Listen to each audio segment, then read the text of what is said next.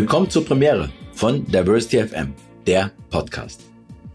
Diese erste Folge startet mit meiner ersten stillen Heldin, Annegela Oppermann. Wie im Intro schon beschrieben, möchte ich mich dem Thema Diversity über Menschen nähern, die etwas bewegen und die vor allem mich bewegen. Menschen, die sich unglaublich für die vielfältige Gesellschaft und das solidarische und diskriminierungsfreie Miteinander einsetzen. Und das, ohne im öffentlichen Rampenlicht zu stehen. Dabei haben sie Wichtiges zum Thema Diversity zu sagen und wissen vor allem, von was sie sprechen. Denn sie beschäftigen sich täglich mit diesem Thema. Deswegen spreche ich mit ihnen und deshalb nenne ich sie stille Heldinnen, stille Helden. Angela ist für mich eine stille Heldin, weil sie seit Jahren, wenn nicht seit Jahrzehnten, aktiv für Diversity engagiert. Aktuell als, unter anderem als Vorsitzende des Berliner Vereins Eine Welt der Vielfalt. Ich kenne Angela über diesen Verein, arbeite hier seit geraumer Zeit ehrenamtlich mit ihr zusammen und finde es beeindruckend, mit wie viel Herzblut, Zeit und Engagement sie sich für eine gerechte und inklusive Gesellschaft einsetzt. Um was geht es in diesem Interview? Um den Mord von Walter Lübcke und der Bezug zu den NSU-Morden, über ihre Erfahrung mit dem Feminismus und der Isoliertheit zu anderen Gruppen, über ihre erste Begegnung mit dem Ansatz von Diversity, über den Verein Eine Welt der Vielfalt sowie dessen Ausbildung zum Train the Trainer und was es einem bringt, über ihren Grund, sich für Diversity einzusetzen.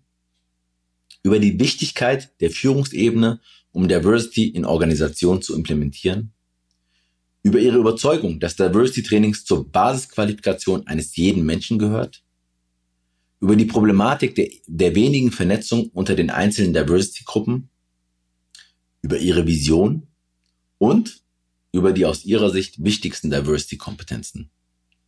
Viele spannende Themen also, kompakt in rund 60 Minuten. Zum Schluss noch ein kleiner kurzer Hinweis. Wir haben das Interview Ende Juni aufgenommen, ist also schon eine Weile her, was die Aktualität jedoch überhaupt nicht mindert, wie ich finde. Ich wünsche dir viel Freude mit meinem ersten Podcast. Jetzt geht's los.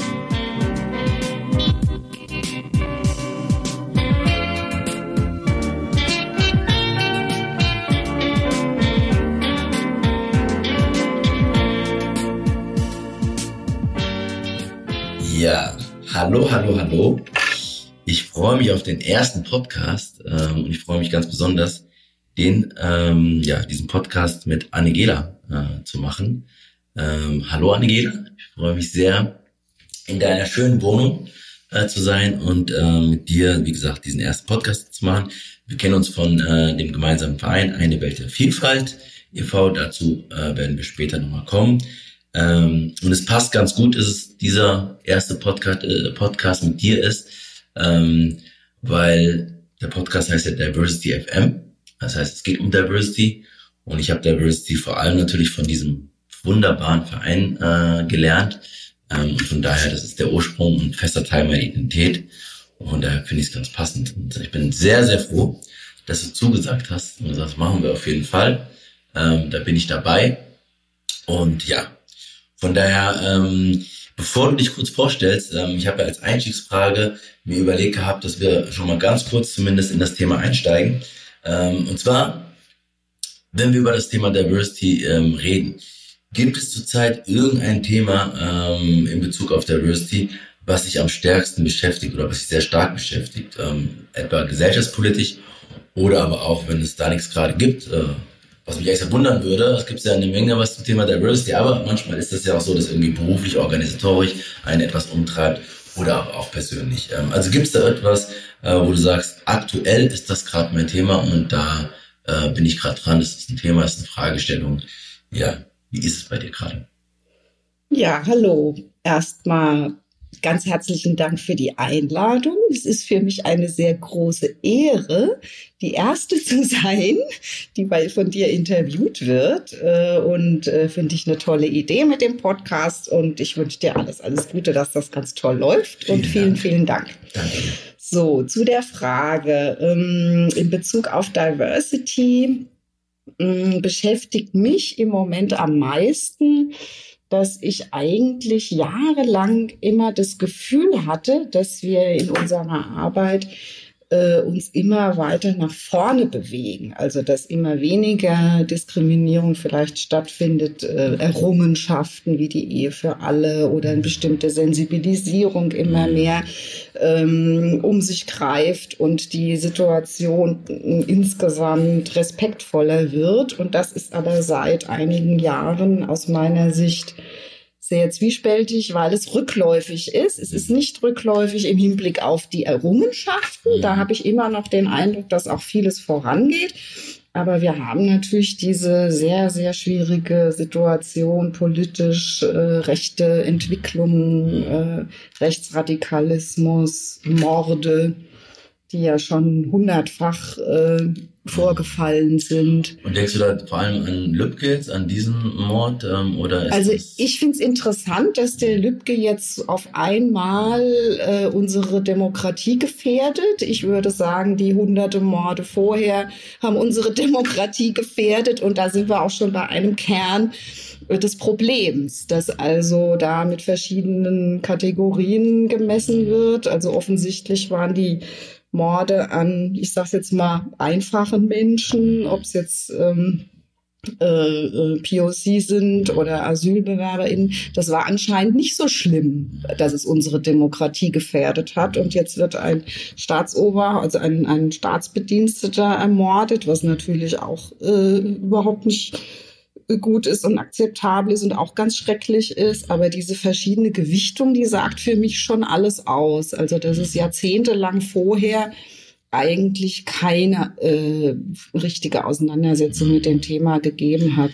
Vielleicht kommen wir später noch am Ende dazu, aber ähm, was mich da noch interessieren würde, ähm, hast du das Gefühl, dass im Moment, das ist ja, wie gesagt, jetzt vielleicht zwei Wochen her, ähm, dass das, ähm, dass es eine Chance sein kann, dass wir jetzt mehr über, ähm, ähm, über diese Art von Morde, die sozusagen hundertfach schon vorher passiert sind, sprechen. Ähm, hast du das Gefühl, dass da eine Konsequenz draus gezogen wird? Ähm, und hast du noch Hoffnung, dass wir sozusagen nicht in ein, zwei Wochen weiter wieder das Thema wieder liegen lassen und nichts passiert? Also immerhin ist es ja schon mal erstaunlich, dass der Heimathorst, nenne ich ihn jetzt mal, ja. äh, dass der auf einmal aufgewacht ist. Das finde ich schon, schon bemerkenswert. Mm, und dass es auch von ähm, AKK eine Grenzziehung gegeben hat. Gleichzeitig sehe ich, dass es insgesamt in der Gesellschaft äh, doch so fortgeschritten ist, diese, diese rechte Gesinnung. Äh, dass jetzt auch äh, offensichtlich ja Koalitionen zwischen der CDU und der AfD in den drei äh, Bundesländern eine ernsthafte Option darstellen. Zwar wird es abgelehnt und abgestritten, das heißt, da ist jetzt so eine, so eine Linie aufgezogen, aber die kann halt ganz schnell fallen. Deswegen sehe ich das sehr, sehr zwiespältig, ob die, ob die Rechnung aufgeht äh, von der, von der westlichen äh, CDU-Führung oder Bundesführung äh, habe ich große Zweifel, ob das trägt. Genau, das ist sozusagen das andere Thema, was wir im Herbst dann uns sozusagen noch mhm. begleiten wird, was, was folgt nach diesen Wahlen und ähm, da mal schauen. Also Vielleicht kommen wir an der einen oder anderen Stelle nochmal zu, diesen, äh, zu diesem Thema, ähm, was dich umtreibt, was, glaube ich, ganz, ganz viele ähm, Menschen in diesem Land umtreibt. Ähm, wir reden gleich noch ein bisschen mehr über deine Station und wie du zu dem Thema ähm, gekommen bist, aber vielleicht ganz kurz, ähm, was würdest du, wie würdest du vorstellen, was sollte man wissen über dich? Was machst du, wer bist du? Oh, was sollte man wissen über mich? Schwierige Frage. Vielleicht jetzt erstmal für einen Einstieg. Ähm, ja, ich engagiere mich schon sehr, sehr lange äh, für das Thema Diversity und bin einerseits ehrenamtlich im Vorstand mit dir ja zusammen bei Eine Welt der Vielfalt. Äh, ich jetzt seit zehn Jahren im Vorstand und bin auch unterwegs als Beraterin und Trainerin für Diversity und auf der anderen Seite äh, bin ich auch Beraterin und Trainerin für Personalmanagement und dort in letzter Zeit vor allem als HR-Interimsmanagerin unterwegs. Das heißt, dass ich in Betriebe, Unternehmen gehe und dort die Personalfunktionen übernehme und dafür dann auf Honorarbasis bezahlt werde und damit verdiene ich mein Geld, um damit mein, meine Arbeit im Diversity-Bereich zu subventionieren. Ursprünglich wollte ich eigentlich ähm, 2011 auch äh, freiberuflich viel im Diversity-Bereich tätig sein, aber mir geht es so wie vielen, vielen anderen das ist ein Bereich, wo es sehr schwer ist, auskömmlich als äh, Selbstständige zu arbeiten. Das ist vielleicht jetzt erstmal das Wichtigste für den Anfang.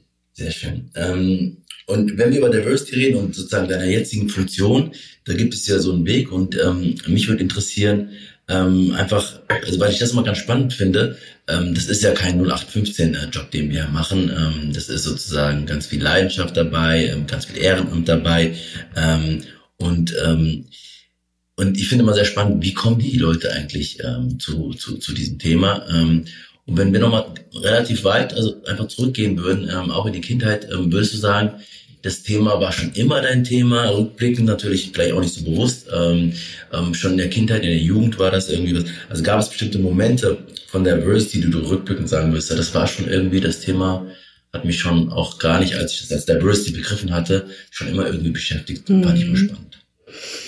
Also ich glaube, dass ähm, ja verschiedene Aspekte da eine Rolle spielten. Wenn ich mal ganz früh anfange, als Jugendliche war ich im Ausland mm, und wurde dort als Deutsche abgelehnt. Äh, da gab es noch sehr starke Ressentiments mhm. gegen Deutsche. Wo warst du? Das war Frankreich und Schottland. Mhm. Also da wollten teilweise ein jüdischer Junge nicht mit mir in der mhm. gleichen Klasse sein.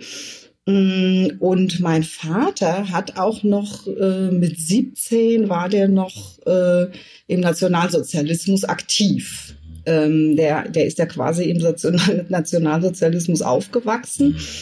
Und er hat uns doch eine ganz starke äh, Skepsis gegenüber Macht und Herrschenden und Regierungen äh, mitgegeben, äh, schon in der Erziehung. Wir mhm. sollten uns da nirgends unterordnen und immer kritisch sein. Das, glaube ich, war für mich sehr prägend. Und auch, dass dieser Nationalsozialismus bei uns in der Schule überhaupt gar keine Rolle spielte. Ja, es kam nicht vor als, äh, als ähm, Geschichtsunterricht. Und das fand ich alles sehr seltsam, ja, aber das war für mich so der, der, der erste Punkt der Auseinandersetzung. Mhm. Und später dann als junge Erwachsene, ähm, mit 18 habe ich ein soziales Jahr in, in Ausland gemacht. Das war in Sizilien. Mhm. Und das war äh, als Frau eine sehr schwierige Erfahrung. Also da gab's äh, doch sehr massive, massiven Sexismus und mhm. Belästigungen. Mm, und da habe ich mich eigentlich feministisch äh, radikalisiert, als ich dann zurückkam. Wie alt warst du? Da war ich 18. 18, okay, genau. das war sozusagen. Das war so ein Push-Effekt, eine Erfahrung, die war wirklich äh, ja ganz schwierig für mich. Und dann bin ich an der Uni in den UASTA, das war ja in Baden-Württemberg. Ähm, gab es ja äh, so eine Sonderkonstruktion. Mhm. Und da haben wir äh, als Frauengruppe, autonome Frauengruppe, mhm. fem radikal feministische Position vertreten, gegen den 218 gekämpft. Dann habe ich feministische Sprachwissenschaften studiert, Luise Pusch, Senta Trümmelplötz, äh, Simone de Beauvoir, das andere Geschlecht, was man heute ja Othering nennt, ja. war damals schon Thema. Das hat mich auch stark geprägt, diese Zeit. Und später war ich ja dann international international äh, tätig, viel im Ausland. Hm, Nordafrika äh, und da war ich viel mit interkulturellen Themen beschäftigt. Ich habe auch mich mit Kolonialismus auseinandergesetzt, was ja in der internationalen Zusammenarbeit überhaupt gar keine Rolle spielte. Das war auch ein Phänomen, ähnlich wie das Thema Rassismus dort ja quasi nicht existent war. Ich war auch mal Gleichstellungsbeauftragte zwei Jahre Mm, und da habe ich mich nochmal mit Sexismus im Berufsleben stark auseinandergesetzt. Also sich mit den oberen männlichen mhm. Führungskräften auseinanderzusetzen. Das war eine sehr, sehr äh, ja, interessante und prägende Erfahrung. Und, Aber war ja? das vielleicht auch da, dass du sagen würdest, ähm, gerade so, wenn man in einer Organisation arbeitet, wo man selber das Thema sozusagen auf, dem, auf der Stirn trägt, mhm. ähm, etwas, äh, du auch Erfolge oder war es eher so sagen, das war eigentlich nur in der Zeit, ähm, hat keinen Spaß gemacht, ähm, wir haben da, wir sind da nicht weit gekommen, weil wenn man jetzt schaut, über die letzten Jahrzehnte sind wir ja schon relativ weit gekommen, aber ist es sozusagen, würde ich sagen, in den letzten, in den zwei Jahren, wo du den Job gemacht hattest, ähm, hat es auch mit der Führungskraft und so weiter sich auch so gelohnt? Also für mich, äh, ich sag mal, gelohnt hat sich insofern natürlich schon, weil wir ja an allen möglichen Ecken und Enden äh, da äh, Ärger gemacht haben und die Leute versucht haben festzunageln. Für mich war es insofern eine sehr äh, lehrreiche Erfahrung, weil ich festgestellt habe, dass die einfach nicht wirklich das wollten. Und wenn die obere Führung das nicht möchte, dann findet die auch einen Weg, es nicht umzusetzen. Und da bin ich, glaube ich, zu der Erkenntnis gekommen, dass man ohne Druck äh, und ohne Zwang, in Klammern jetzt Quote, mhm. äh, eigentlich verloren hat. Also weil die, das waren halt drei Männer, die da auf ihren Posten saßen und denen war das reichlich egal. Oder ja, nur so ein bisschen wollten sie das, aber nicht wirklich. Und da merke ich heute halt, wenn ich Aufträge habe zu Diversity-Prozessbegleitung, dass ich mir zuallererst die obere Führung anschaue. Und wenn die nicht wirklich will, dann kann man es eigentlich sein lassen. Das, und da muss man dann auch eine gewisse Konsequenz sonst an den Tag legen, sonst verkämpft äh, man okay. sich da ganz schnell. Ne? Okay, sehr spannend. Ähm, und du sagst, gesellschaftspolitisch war sozusagen Feminismus, äh, war das ähm, genau. über sozusagen Studium und so weiter, was dich schon sehr stark geprägt hat. Ja, westdeutscher weißer Feminismus, ja. auf den ich jetzt heute nicht unbedingt so stolz bin, gebe ja. ich zu. Ja, also teilweise schon. Ich denke schon, dass wir da auch ganz wichtige Sachen äh, erkämpft haben. Aber äh, unter einem späteren Blickwinkel war das natürlich, und so ist es bis heute leider auch noch in großen Teilen überhaupt nicht diversity-orientiert. Und ich habe erst sehr viel später mich damit auseinandergesetzt, dass äh, BPOC-Frauen sich nicht äh, mitgedacht gesehen haben oder hatte auch keine Rolle spielten. Die waren gar nicht im Raum. Oder sie waren nee, kann ich mich nicht erinnern. War kein Thema. Ne? Oder dann auch die behinderten Frauen, die ja auch gesagt haben, dass sie... Ähm, äh, zu Recht auch sagen, dass sie da nicht berücksichtigt wurden. Mhm.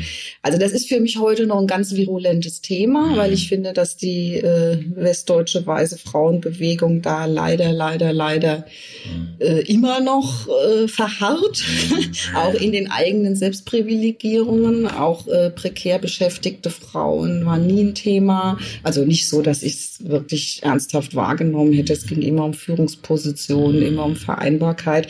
Und Westdeutsch deswegen deswegen auch, weil das ja im Osten ein ganz, ganz anderes Thema war. Die hatten ja nicht diese, die hatten ja diese Kinderbetreuung mhm. und, und andere, viele andere Errungenschaften.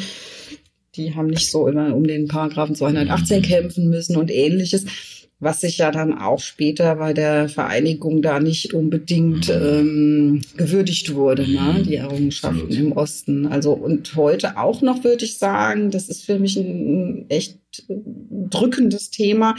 Die einzigen, die, die, die mir jetzt Hoffnung geben, ist die junge Generation. Also die jungen Frauen, die sind da anders drauf, die sind da viel intersektionaler mhm. unterwegs, die machen mir richtig Hoffnung. Da, äh, aber es gibt schon so eine bestimmte Gruppe äh, aus, aus meiner Ursprungsgruppe, kann ich mal sagen, die immer noch sehr stark auf ihren ähm, weißen deutschen mhm. äh, Frauenthemen mhm. beharren, mhm. bis hin dazu, dass da ja auch wirklich ähm, rassistische Sachen laufen. Ja, das war ja Damals war die Emma jetzt auch nicht unbedingt äh, uneingeschränkt anerkannt.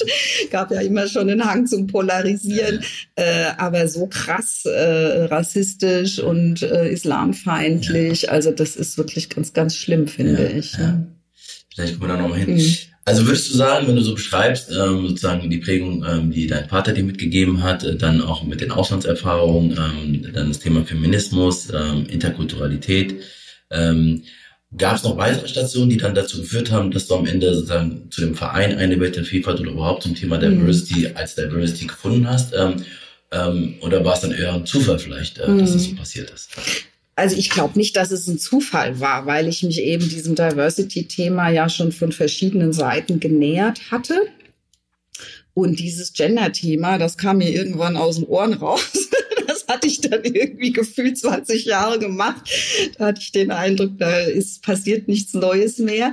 Und äh, ich habe dann in der Tat 99, äh, 1999 an einem äh, Training teilgenommen mit Sarina Wilpert als Teilnehmerin. Das war sozusagen die. Und das war die Erleuchtung. Vielleicht noch zu Sarina, die Gründerin. Die Gründerin von Eine Welt der Vielfalt, genau.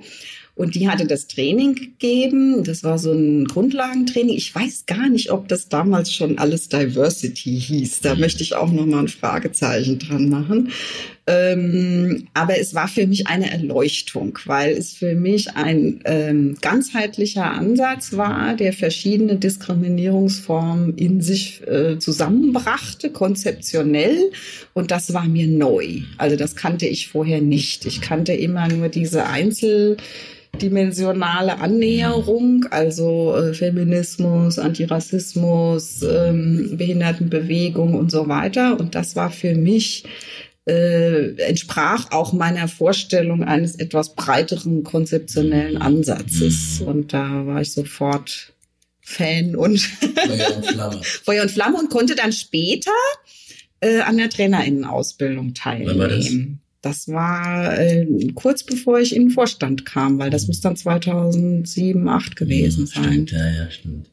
Und äh, wenn du sagst Erleuchtung, ähm, war sozusagen ganzheitlich das sozusagen, du hast ja vorher gesagt, ähm, das Thema Gender irgendwann ähm, kam dir aus den Ohren raus, war sozusagen das Entscheidende, dass es nicht nur um ein Merkmal oder eine Dimension ging, sondern sozusagen die Zusammenhänge mehr gesehen wurde und man auch sozusagen sich auch in unterschiedlichen Rollen ähm, hier und da wiederfindet. Oder was war das, wenn du es nochmal ähm, anders beschreiben könntest oder länger beschreiben könntest, was, was war das Entscheidende für dich, was du sagen würdest? Neben der Methodik vielleicht das Spannende.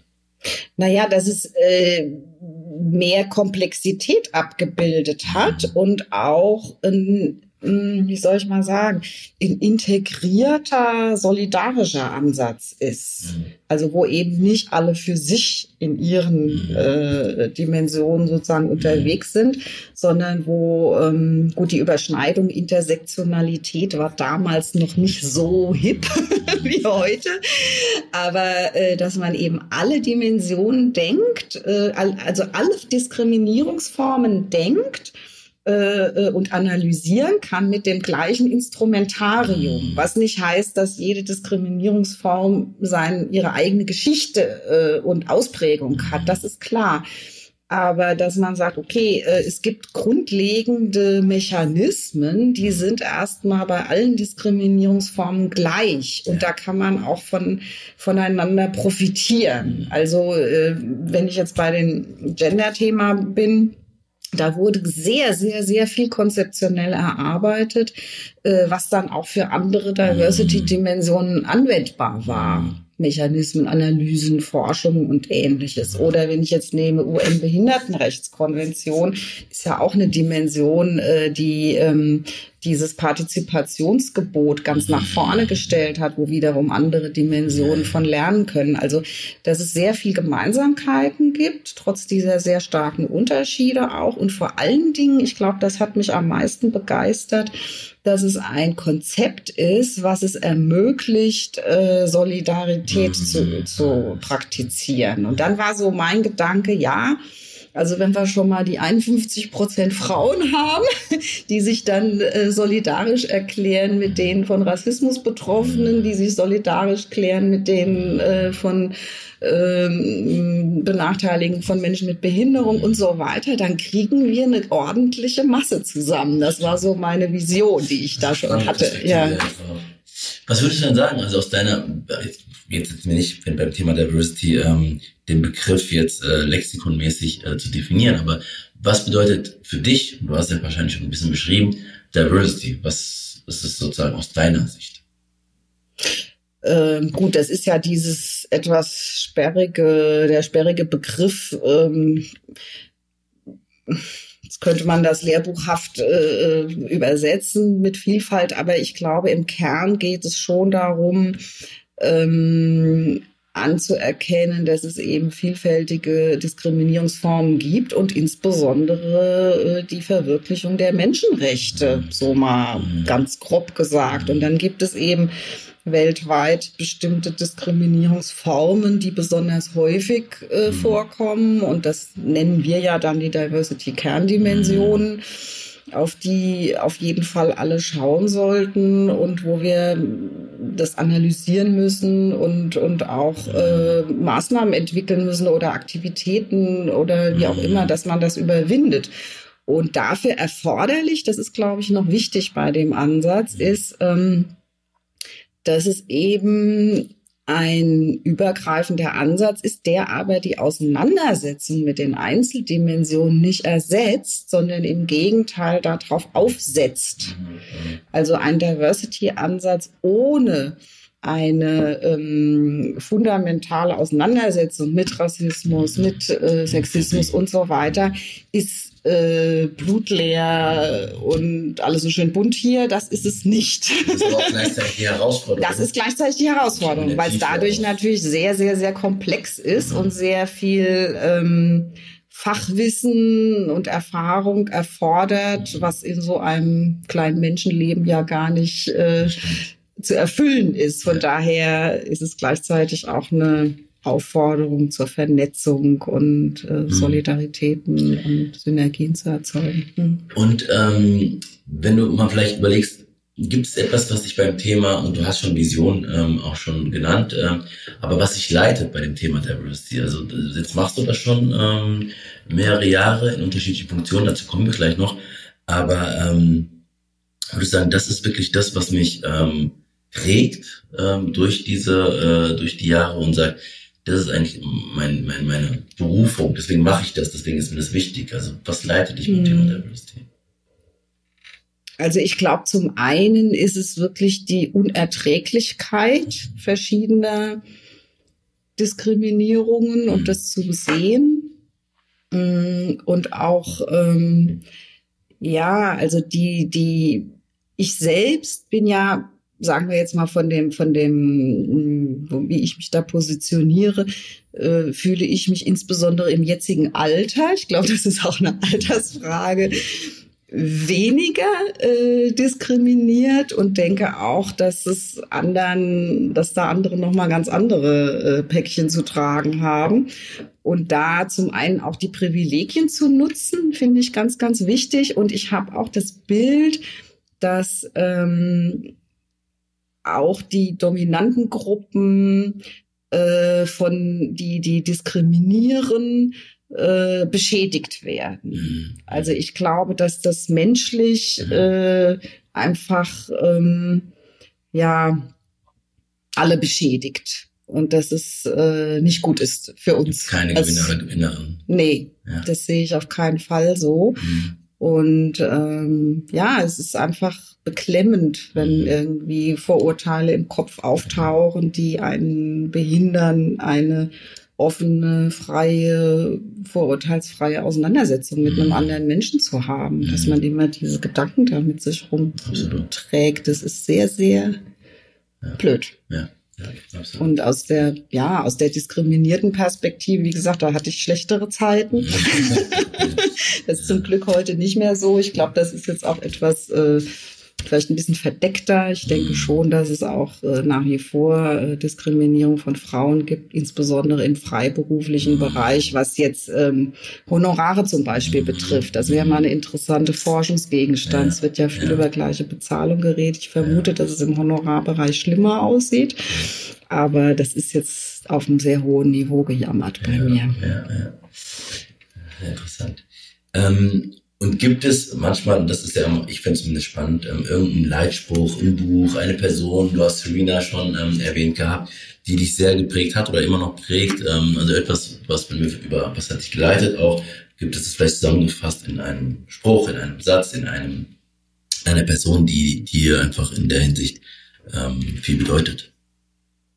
Also ich glaube schon, dass es im Wesentlichen Sarina ist. Ja, ja ich habe nochmal nachgedacht und habe überlegt, okay, sind das jetzt irgendwelche Prominente oder was ja, auch genau. immer, aber es ist nicht so, sondern ähm, ich habe eigentlich in den langen Jahren, in denen ich mit Sarina gearbeitet habe, äh, ganz, ganz, ganz viel von ihr gelernt und finde sie auch als Person ein Vorbild. Also sie hatte immer so eine wertschätzende Art und dieses wertschätzend miteinander umgehen, das hat mich also sehr, sehr geprägt. Und sie hat ja auch sehr, sehr viel Fachwissen. Und diese ganze Komplexität, die sie da im Kopf hatte, das war einfach erstaunlich. Also da werde ich wahrscheinlich nie ranreichen. ich bin ja auch keine Wissenschaftlerin. Äh, also das ist schon so.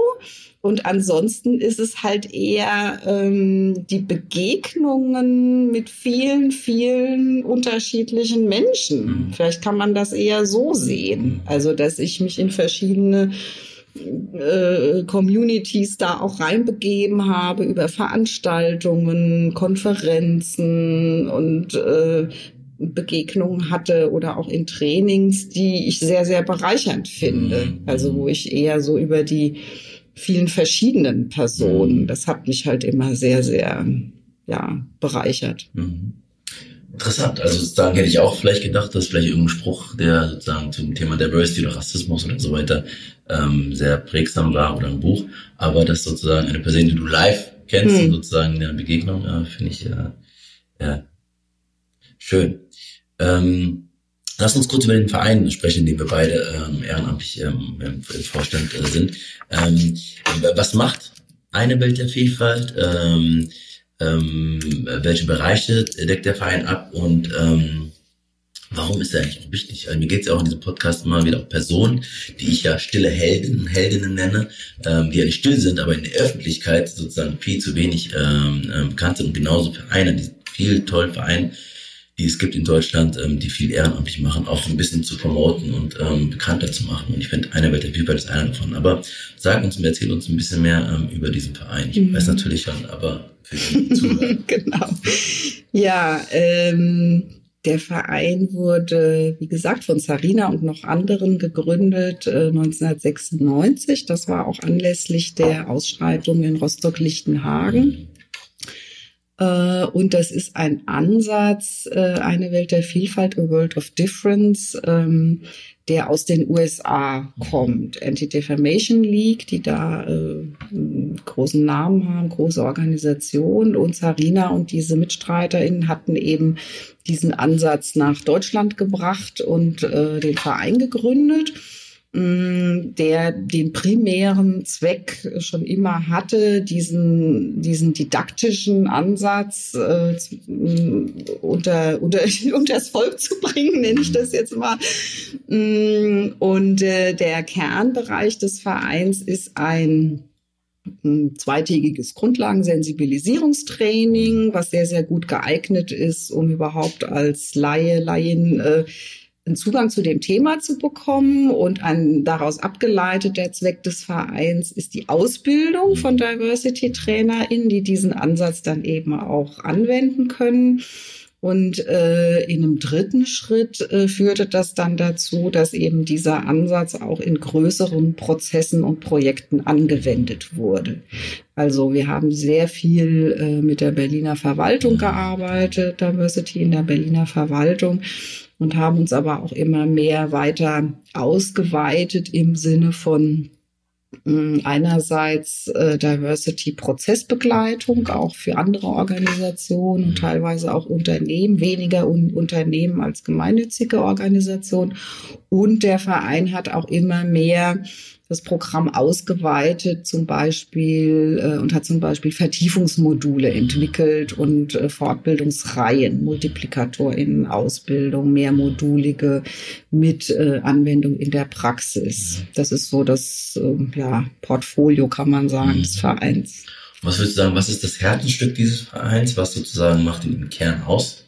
Also ich denke schon, dass es dieser spezifische äh, didaktische Ansatz ist. Mhm. Also wie wird Diversity verstanden, konzeptionell, menschenrechtsbasiert, mehrdimensional, mh, mit äh, damit zu arbeiten, äh, Privilegien und Diskriminierung, Gemeinsamkeiten und Unterschiede, ähm, ja, und daraus eben Aktionen, auch Handlungsorientierung, die mhm. kommen ja dann immer am zweiten Tag, mhm. dass man auch selber angeregt wird, drüber nachzudenken, was kann ich selber tun mhm. und beitragen. Mhm. Das ist so der Kern eigentlich. Mhm.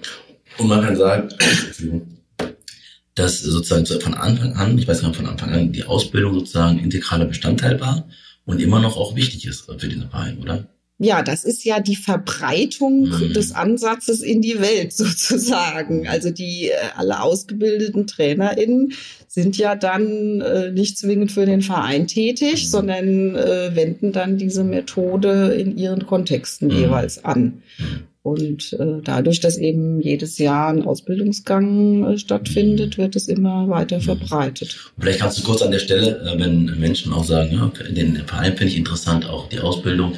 Ähm, was ist sozusagen das, das, das, das, das Spannende und das Interessante ähm, von dieser Ausbildung? Also was ist sozusagen, außer natürlich, dass man Diversity lernt, das ist klar, ähm, aber ähm, was sagen Menschen, die diese Ausbildung gemacht haben oder was äh, kriegt man so mit? Hm.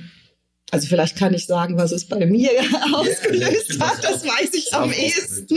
Ja, also es ist halt eine sehr, sehr intensive Auseinandersetzung mit äh, der eigenen Person und äh, eigenen Vorurteilen und eigenen äh, Sichtweisen. Mm, und ähm, es ist sehr, sehr spannend, das in einer Gruppe zu tun, mhm. also wo sich alle untereinander austauschen. Die Gruppen sind ja auch sehr vielfältig zusammengesetzt. Da achten wir ja stark drauf bei der Auswahl, dass also da auch wirklich ähm, viele Dimensionen vertreten sind. Und äh, ja, es ist einfach eine sehr, sehr intensive Auseinandersetzung mhm. und äh, auch mit viel fachlichem Input und äh, ja, Handwerkszeug, mhm. um das später auch anzuwenden. Mhm. Also ja, also es ist etwas, was auch sehr stark persönlichkeitsbildend ist. Ich habe damals die Ausbildung gemacht und habe nicht als Trainerin gearbeitet. Mhm. Das fand ich aber auch nicht schlimm. Mhm. Also es war ja jetzt nicht also so. sozusagen während der Ausbildung, äh, war das, wusstest du das von Anfang an oder das war die Erkenntnis während der Ausbildung? Nein, ich war ja damals im Personalbereich tätig. Ich hatte mich selber auch nicht so als die Diversity-Sensibilisierungstrainerin mhm. gesehen. Mm, äh, aber ich war ja stark äh, in der Implementierung von Diversity äh, beschäftigt in, in der Organisation. Und da hat mir das eine, so ein Fundament gegeben. Mhm. Vielleicht ist das so, so auch neben dieser persönlichen Auseinandersetzung ein konzeptionelles Fundament zu dem mhm. Thema. Mhm. Also, dass ich alles, was dann so auf mich einströmte, einordnen konnte.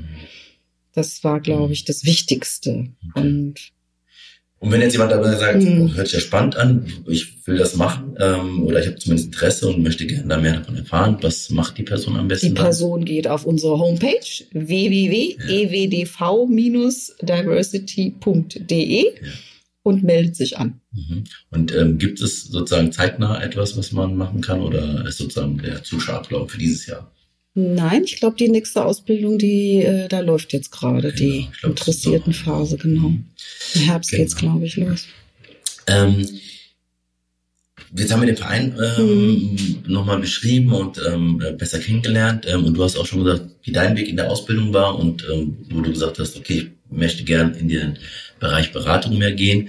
Ähm, vielleicht kannst du mal, um das zu veranschaulichen, ähm, ein oder zwei Beispiele nennen, ähm, was du konkret machst. Also was ist dein Job ähm, und ähm, ja, welche Facetten hat sozusagen das auch, kommt es mit sich? Mhm. Also, ähm, ich sehe mich ja selbst eher ein bisschen im Managementbereich äh, und in der Prozessbegleitung. Äh, ich bin ja selber auch Organisationsentwicklerin von der Ausbildung ähm, und sehe meine Aufgabe Aufgabe eigentlich darin, mit Organisationen zu prüfen, wo stehen sie, was möchten sie, mhm. äh, was sind angemessene Aktivitäten, die dahin führen. Äh, und dann versuche ich, die Leute an Bord zu holen, die für diesen Diversity-Prozess dann eingesetzt mhm. werden. Also ich bin selber zwar auch stark involviert in der Beratung, aber wenn es dann um Trainings geht oder bestimmte Beratungseinsätze, dann ist meine Aufgabe eher, die vielfältigen Beraterinnen und Trainerinnen des Vereins dann dort einzusetzen. Mhm.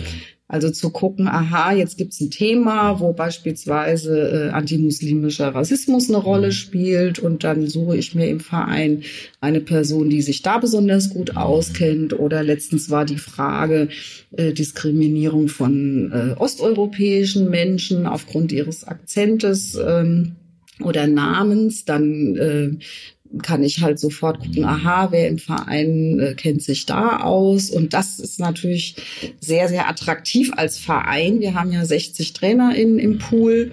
und alle sehr, sehr unterschiedlich mit unterschiedlichen Expertisen. Und äh, in den Projekten, in die ich steuere, ich steuere jetzt nicht alle Projekte und bin ja jetzt auch nicht überall. Immer, da ähm, ist meine Aufgabe eher so Teams zusammenzustellen und dann zu gucken, eher so, ja, was steht jetzt an und wer sollte jetzt wie zielgerichtet äh, eingesetzt werden. Und Umsetzung in die Praxis, Organisationsentwicklung, Zieldefinition, so strukturelle Fragen, Umgang mit Widerstand, das sind dann eher so meine Themen. Okay. Und kannst du da äh, vielleicht ähm, auf die langjährige Erfahrung, die du hattest und die Tätigkeiten ähm, ein so sozusagen Highlight, Downlight, ähm, was war sozusagen, wo du sagst, das ist jetzt mal ein Projekt gewesen, was richtig gut funktioniert hat, oder andersherum sagen, das hat jetzt mal gar nichts gebracht, da gab es vielleicht Gründe dafür, aber ähm, woraus man auch lernen kann. Aber kannst du vielleicht so ein High und ein Downlight nennen deiner Tätigkeiten, deiner Erfahrung? Mm, also ich glaube, das ist schwierig, äh, äh, Highlights und Downlights zu nennen. Ich glaube eher, es ist fast sogar in jedem Projekt so ein bisschen Highlights und Downlights. Also ähm, ja, also in den Projekten, die ich begleitet habe, gab es in der Regel hm, Gruppen, das waren teilweise auch selbstorganisierte Antidiskriminierungsgruppen, die sich gebildet hatten aus der Belegschaft, also sehr engagierte Leute, und in der Führung auch unterschiedliche Haltungen zu dem mhm. Thema. Und ich glaube, dieses äh, die Konstellation, die ist, glaube ich, nicht ganz untypisch. Also, mhm. dass man Leute hat, die sozusagen ein Anliegen haben, mm, wo wir dann auch als Verein sehr, sehr gerne äh, dann mitarbeiten und unsere Leistung da anbieten. Und gleichzeitig gibt's aber immer irgendwelche Leute, die das nicht wollen und die das dann durch Nichtstun äh, torpedieren. Und es ist immer wieder erstaunlich, dass da, wo ein Wille ist, auch wirklich was passiert. Also von der Führungskraft? Ja, insbesondere von der oberen Führung. Also in dem Moment, wo die obere Führung hinter dem Prozess steht, geht es garantiert voran. So, man könnte sogar sagen, ohne eine Welt der Vielfalt. Vielleicht geht's durch uns da ein bisschen schneller voran. Äh, und da, also ich sage immer, wo ein Wille äh, ist, finde ich einen Weg. Und wo kein Wille ist, finde ich eine Begründung. Und die gibt es eben auch. Also wo in den Bereichen, wo eben diese, diese innere Einstellung nicht vorhanden ist, da kann ich dann auch mit fünf Trainings nichts mhm. bewirken. Dann, dann haben zwar die Mitarbeitenden viel gelernt, merken aber selber auch, dass das Thema von der oberen Führung nicht äh, forciert wird oder nicht gewertschätzt wird und sind dann auch eher frustriert. Und das ist dann natürlich schade. Also wenn die Leute eigentlich selbst, die Belegschaft ist meistens nicht so mhm. das Problem. Da gibt es zwar auch immer äh, WiderständlerInnen und das ist auch natürlich, denke ich. Aber zu sehen, wenn dann die obere Führung das dann nicht so mhm. forciert, wie sie es könnte oder sollte, das ist dann ein bisschen schade. Mhm, absolut.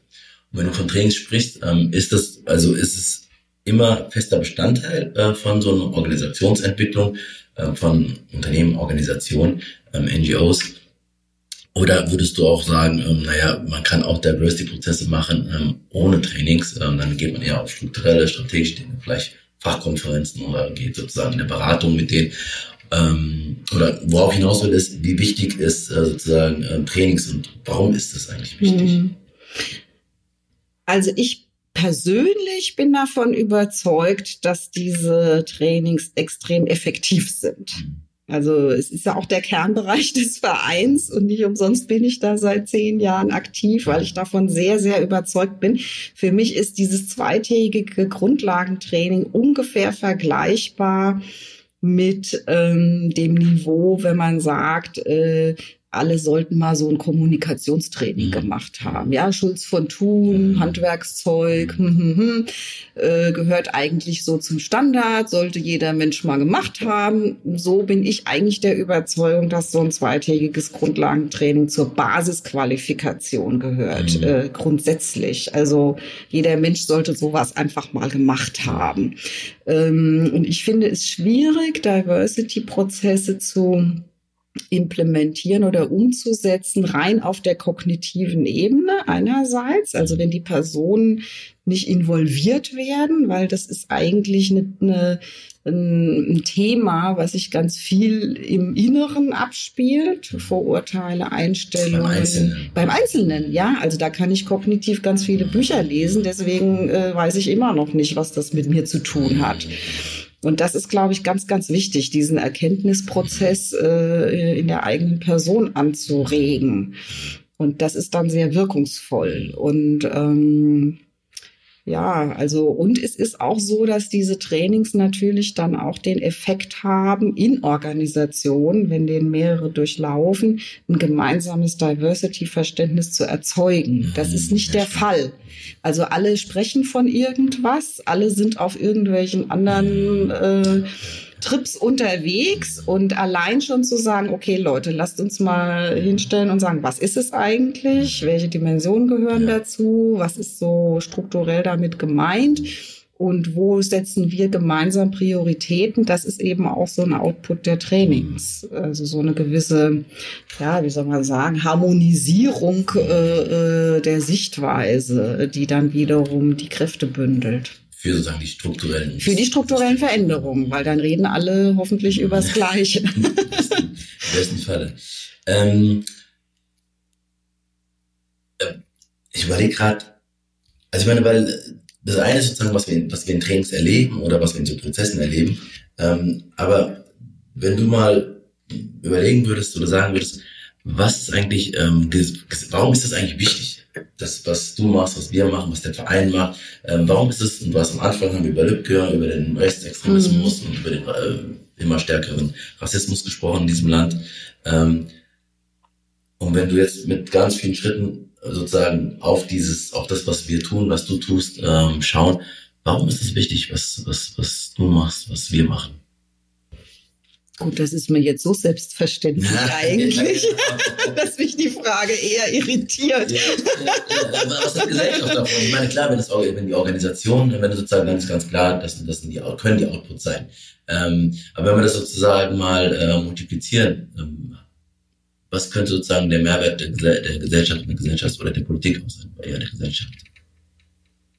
Naja, also ich muss sagen, es gibt ja schon viele äh, Missstände, die sehr, sehr, sehr gravierend sind mhm. und die einfach abgestellt werden müssen. So, also das ist, steht für mich außer Frage. Ne? Mhm. Also wir haben gerade vorhin von diesen äh, rechtsmotivierten Morden gesprochen, alltägliche Diskriminierung auf der Straße.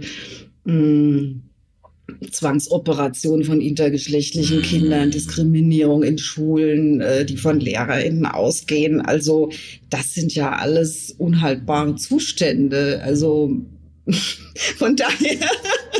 Kannst du dir nicht äh, vorstellen, eine Welt ohne Diversity und Diversity? Äh ja, also zumindest nicht solange es diese gravierenden Missstände gibt, ist das für mich keine Alternative. Mhm. Ähm, ja, das ist für mich so selbstverständlich mhm. eigentlich. Ne? Okay, das heißt auch, du würdest sagen, indem, wenn du sagst, Berliner Verwaltung zum Beispiel zusammengearbeitet, in denen gerade in Berlin passiert ja ganz, ganz viel. Ähm, die eine Seite ist das, was wir, über das, was wir gesprochen haben, aber die andere Seite ist, dass da sich schon viel getan hat und ähm, man sagen kann, in den letzten zehn Jahren sind viele Organisationen, viele äh, Behörden ähm, schon besser aufgestellt, was das Thema angeht und es passieren weniger Ungerechtigkeiten ich kann das gar nicht beziffern so mhm. richtig, ne? Weil also wenn man das jetzt mal aus der Perspektive der Einzelperson äh, sieht, ne, würde ich sagen, selbst wenn in irgendeiner Berliner Verwaltung im Bezirksamt weniger Diskriminierung stattfindet, heißt das noch längst nicht, dass das Thema vom Tisch ist und nicht an anderen Stellen ja. äh, 5000 Mal erscheint am Tag. Also das ist für mich jetzt schwer zu fassen. Ja. Ähm,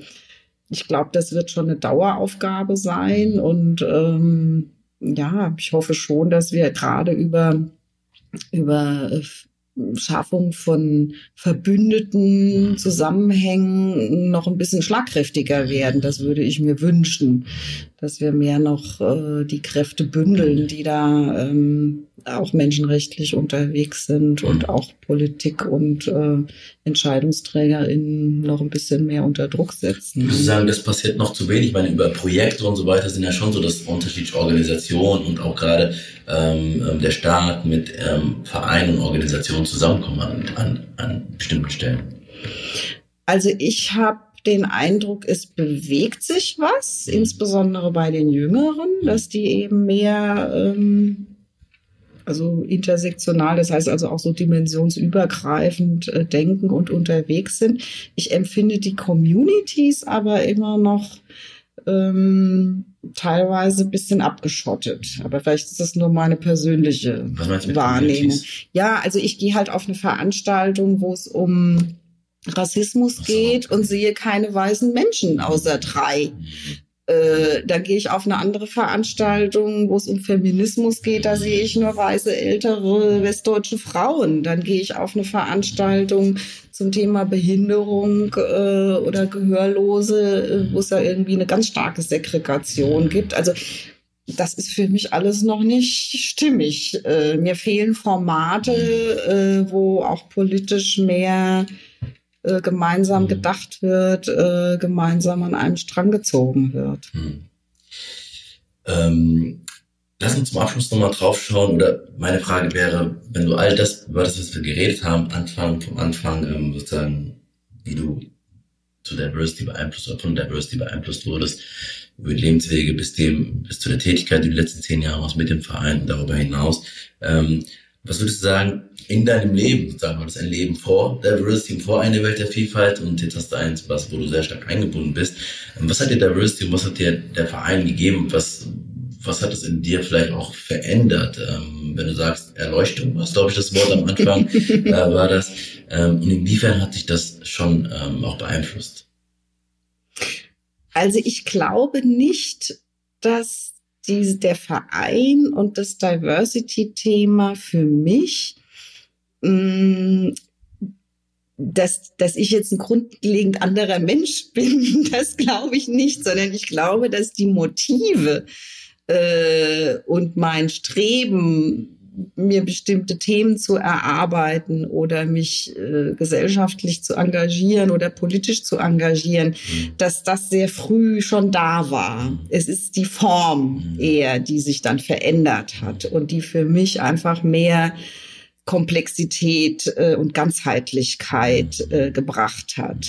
Also wie gesagt, ich finde ja diese Einzeldimension genauso wertvoll wie jetzt diesen Gesamtblick äh, und möchte jetzt auch nicht missen, dass ich mich intensiv mit Feminismus beschäftigt habe. Da war ich halt an einem anderen Entwicklungsstand vielleicht als Person. Und ähm, diese, diese ähm, Verbindung ähm, mit anderen MitstreiterInnen, mit anderen Communities, äh, äh, da, da eine Verbindung einzugehen, das ist eigentlich das, was mich sehr interessiert mhm. und was mich auch weiterbringt und wo ich auch viel ähm, Hoffnung drin habe und sehe. Mhm. Das heißt auch die sozusagen, angefangen von Serena, aber viele andere Personen, ja. die dich sozusagen haben auch sehr stark dich beeinflusst in deinem Denken, in deinem Leben auch sozusagen. Genau, also einfach, was ich vorhin schon sagte, diese Bereicherung, ne? also auf Gleichgesinnte zu treffen, wo man sagt, okay, wir vertreten die gleichen Werte, wir haben äh, ein gleiches Anliegen und kämpfen für eine gemeinsame Sache mhm. gegen Abschaffung von Missständen. Das ist schon, äh, ja, eine, eine erfüllende Sache, mhm. so schrecklich der Anlass ist. Schrecklich der Anlass ja. ist. Ähm, und wir haben der Anlass ähm, auch oft ist sozusagen ähm, Menschenfeindlichkeit äh, im mhm. weitesten Sinne, ähm, der, der die leider zunimmt, äh, immer mehr stärker zunimmt. Ähm, und jetzt ohne, weil das würde zu weit führen an der Stelle nochmal ähm, alles jetzt nochmal zu skizzieren. Wir haben es ja schon getan, was alles äh, für Entwicklungen schon passiert sind in den letzten Monaten und Jahren. Ähm, was würdest du sagen, jetzt auch ausgehend von Diversity, ähm, was muss sich vor allem aus deiner Sicht verändern? Also was brauchen wir eigentlich, weil man könnte ja sagen, das ist so komplex alles und so erscheint es mir manchmal und deswegen auch ein, ein, ein, ein Argument für so einen Podcast zu überlegen mit anderen Verbündeten zusammen, ähm, weil wir anscheinend an vielen Stellen nicht weiterkommen. Ähm, was muss sich ändern ähm, in Gesellschaft, in Politik, in vielleicht, was ich, Medien, in, damit wir nochmal die Kurve bekommen, weil im Moment, vor ein paar Jahren dachte ich noch, naja, das ist eine Phase, die äh, wird vorbeigehen.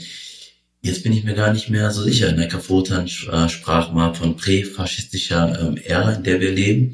Weiß nicht, ob man so weit gehen muss, aber es ist schon sehr eng und es wird schon sehr, sehr schwierig, finde ich, ähm, ähm, ähm, wenn man auf Gesellschaft schaut. Und ähm, mit deinem Blick nochmal, was würdest du sagen, was, was muss sich eigentlich ändern, damit wir hier nochmal ähm, eine gute, eine faire, eine lebenswerte ähm, Gesellschaft auch haben? Hm. Das ist eine sehr große Frage. Ja, ja, sehr große Frage. Also ich, ich, äh, ich habe halt noch so ein bisschen im Kopf, ähm, weil ja jetzt alle äh, über den, den Mord an Herrn Lübcke sprechen. Mhm äh, was mich da so, so irritiert. Äh, oder jetzt gerade das äh, neue Buch vom, vom ähm, Herrn Gauck, mhm. äh, wo also ja, also was jetzt durch die Talkshows geht und Artikel und so weiter, wo also durch jeden zweiten Satz im Grunde dieses äh, ich spreche aus der Perspektive von weißen mhm äh, Menschen und es sind nicht inkludiert äh, homosexuelle Menschen oder äh, Muslime oder wer auch immer. Also wo das und das das fällt überhaupt niemandem auf. Das finde ich immer so gravierend.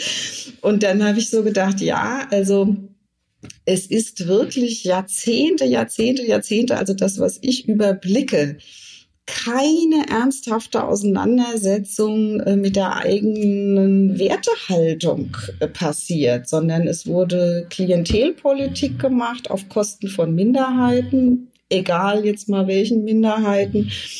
Und äh, dieses politische System nach äh, Wählerinnenstimmen, Mehrheitsverhältnissen zu schauen, ohne sich zu fundieren in einer menschenrechtlichen mhm.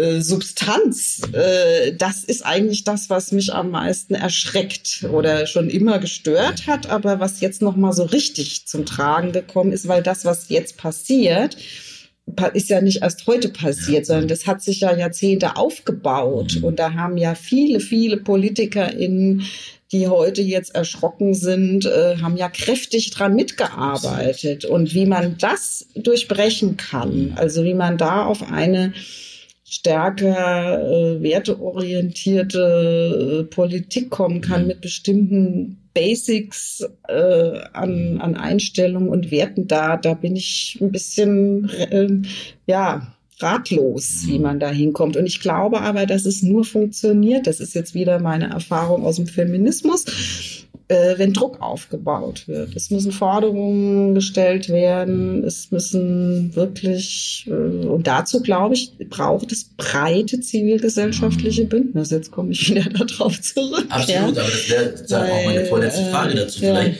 ähm, Vision, also ja. deine Vision. Wäre sozusagen deine Vision, dass es äh, genau das braucht, ein breites gesellschaftspolitisches ja, auf jeden Fall. Bündnis. Und ich glaube auch, dass das da ist. Also es ist natürlich immer die Frage, wie weit sind die Interessen in Einklang zu bringen. Es gibt auch äh, Unverträglichkeiten. Also ich habe das jetzt gerade einmal durchdekliniert anhand von einem Projekt, was ich mhm. gerade versuche äh, zu konzipieren zum Thema Diversity Books, also so eine Plattform mit, mit äh, Literatur zu Diversity, mhm.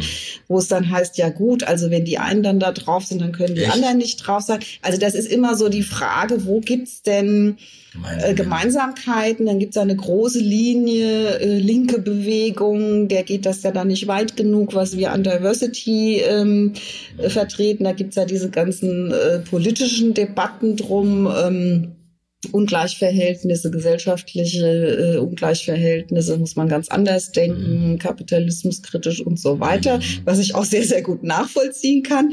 Äh, und da ist so ein bisschen die Frage, wie weit kommt man mit den Bündnissen? Ja. Ne? Weil ähm, die Frage halt immer ist, ähm, ja, kann man, es gibt ja unteilbar als eine, mhm. als eine Initiative, die mhm. sich ja links positioniert. Mhm.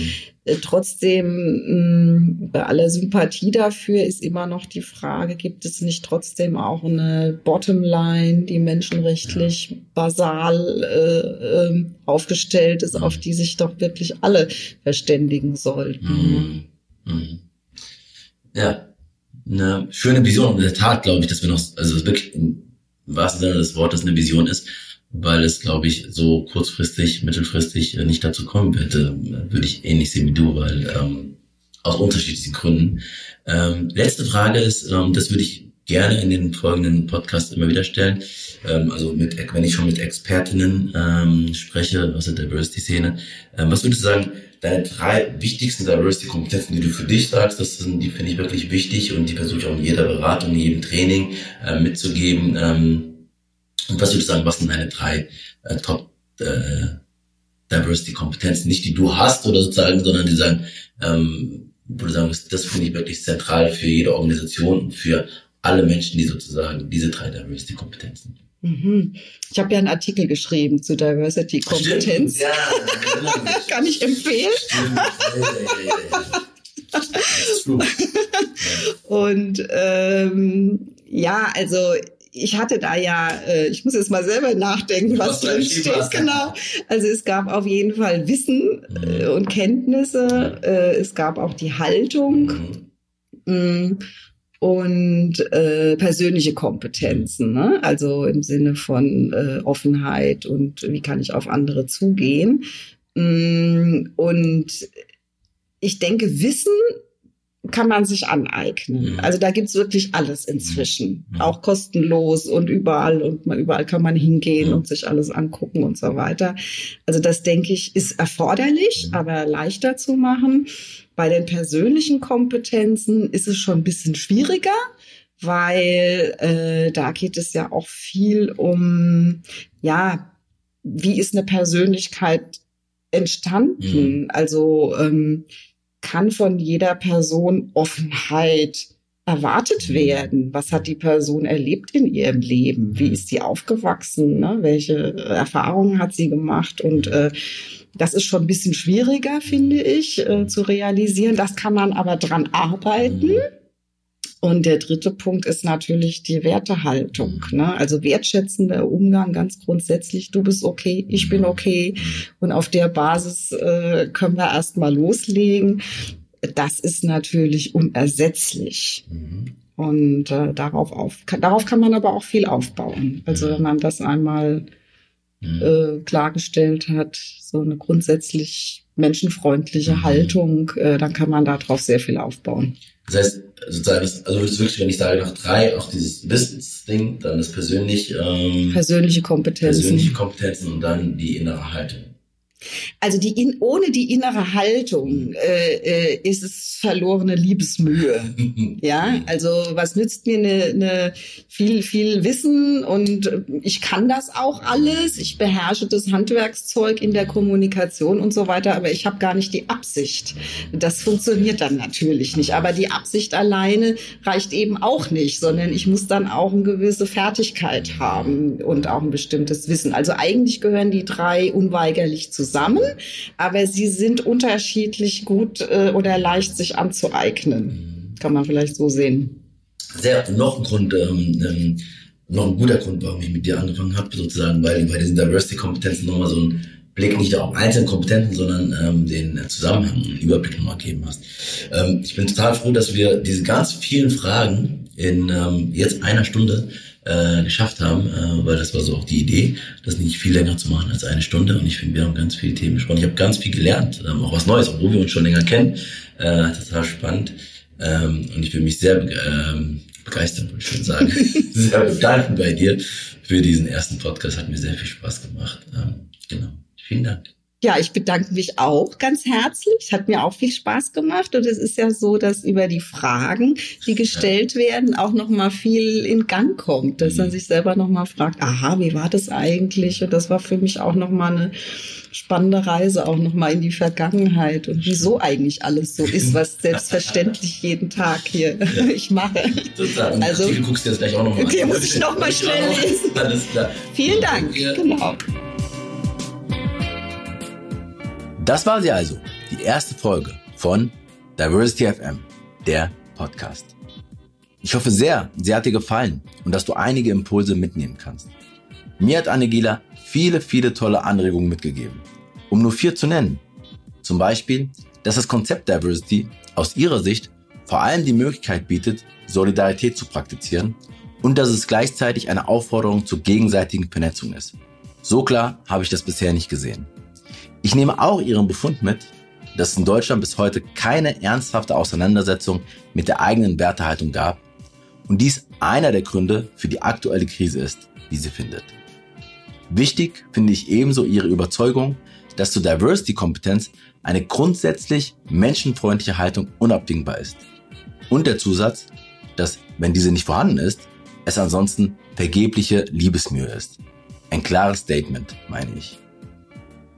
Oder, last but not least, die banale, aber wichtige Erkenntnis, Diskriminierung beschädigt am Ende uns alle. Das sollte gerade vor der aktuellen gesellschaftspolitischen Situation deutlich, deutlicher gemacht werden. Ich könnte viele weitere interessante Punkte aufzählen. Aber wie ist es bei dir? Was fandest du spannend? Was nimmst du mit? Über ein Feedback zu diesen Fragen oder darüber hinaus würde ich mich sehr freuen. Du erreichst mich über Instagram, Facebook oder Twitter unter DiversityFM, der Podcast.